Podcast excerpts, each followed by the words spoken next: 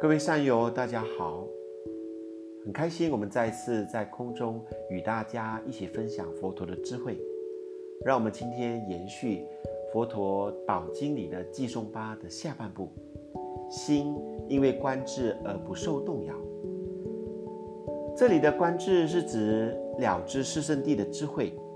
圣典也特别提到，观照无常的观智，导致心不受世间法动摇。诸比丘，此八世间法导致世间不停的转，而世间就围绕着此八世间法在转，是哪八个？得与失，欲与毁，赞与贬，乐与苦。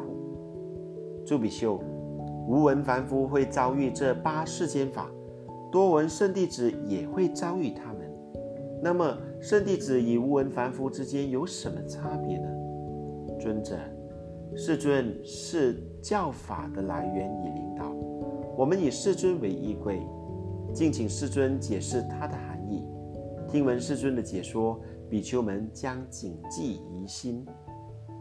那么诸比丘，细心聆听，我将说，诸比丘。无闻凡夫遭遇得时，他没有如此思维。我有此德，他是无常、苦、会变化的，他没有如实之见。他朱比丘，无闻凡夫遭遇失、欲、毁、赞、贬、乐、苦时，他没有如此思维。我有此苦，他是无常、苦、会变化的，他没有如实之见。他。该得完全占据其心不走。对于失、欲、毁、赞、贬、乐、以苦也是一样。他喜欢得，讨厌失；他喜欢欲，讨厌悔；他喜欢赞，讨厌贬；他喜欢乐，讨厌苦。如此卷入喜恶之中，他无法解脱生、老、病、死、愁、悲、苦、忧、恼。我说他不能解脱苦。诸比丘，多闻圣弟子遭遇得失欲悔赞贬乐苦时，他如此思维：我有此德失欲悔赞贬乐苦，他是无常苦会变化的。他如实之见他，该得不能占据其心。对于失、欲、悔、赞、贬、乐、以苦也一样，他不会喜欢得，讨厌失；他不会喜欢欲，讨厌毁；他不会喜欢赞，讨厌贬；他不会喜欢乐，讨厌苦。如此舍弃了喜恶，他解脱了生、老、病、死、愁、悲、苦、忧、恼。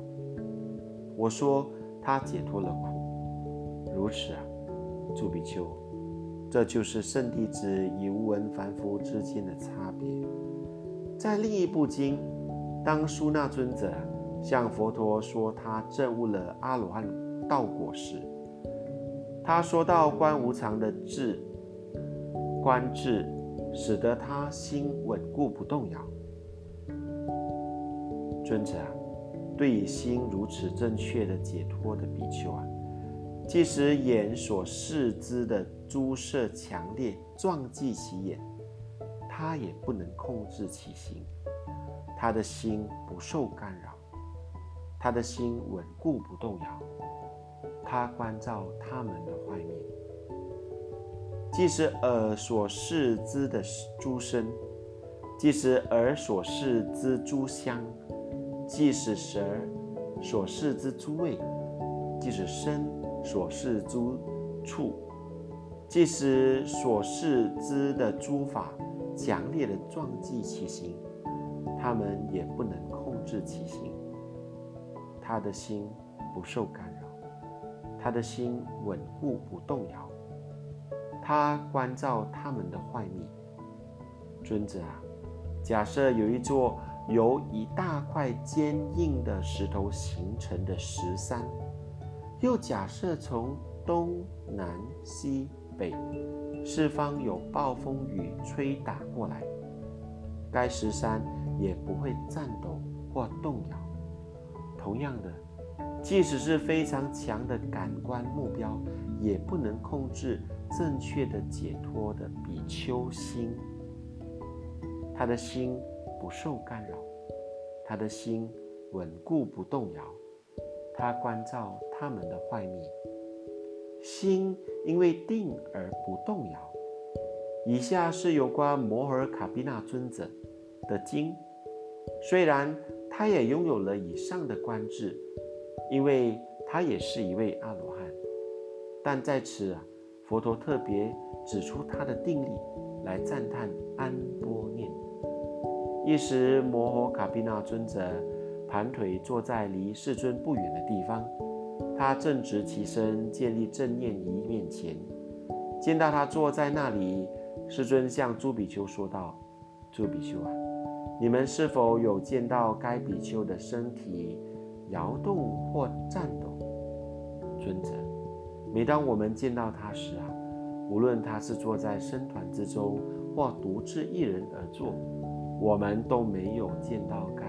丘的身体摇动或颤抖，诸比丘是透过培育以多修习这样的定，让到该比丘身体不会摇动或颤抖，心也不会摇动或颤抖，而且他能够随心所欲的证得他，毫无困难。该定是什么？诸比丘。是培育以多修习安波念的定，让身体不会摇动或颤抖，心也不会摇动或颤抖。以上啊，这个是记录在相应部里。比丘不作意人想，不作意生灵想，一心专注其禅修目标，其心清安稳定，专注禅修目标。其实啊，任何一句人想起、升起的干扰不会有，而且任何一句住处想起而升起的干扰也没有。就是说，有的话就会干扰他的心。其实啊，其想之境没有人想，也没有住处想，只有一心专注其禅修目标，其心。不受其他想干扰，不摇动，不颤抖，不会被诱惑、恐吓及欺骗。达别坎大长老也提到，须陀环圣者稳固的智慧与正见是不能被诱惑、恐吓及欺骗所动摇的。即使地势天王以无量的财富来诱惑他舍弃正见。他也不会舍弃正见。在此啊，大长老引用麻风病人苏破布达被帝释天王考验的例子，他也不会因为被恐吓而舍弃对三宝的信心。在此，大长老也引用了你婆罗门达南迦尼被其夫巴拉多加士捅下的例子。他也不会被欺骗而相信邪见。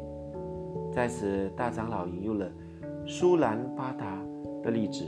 苏兰巴达证悟须陀环道果后，魔王化身为佛陀来找他，告诉他不是所有的五蕴都无常，说有些是，但有些不是。然而，苏兰巴达拥有证件，不会被欺骗，而且啊。知道那不是佛陀在说话。以上的这些例子啊，都是让我们对法增强信心，对佛陀的智慧更具信心啊！让我们借着这真实话语，愿你时常得到安乐；借着这真实话语，愿一切的疾病消失；借着这真实话语，愿你得到胜利吉祥。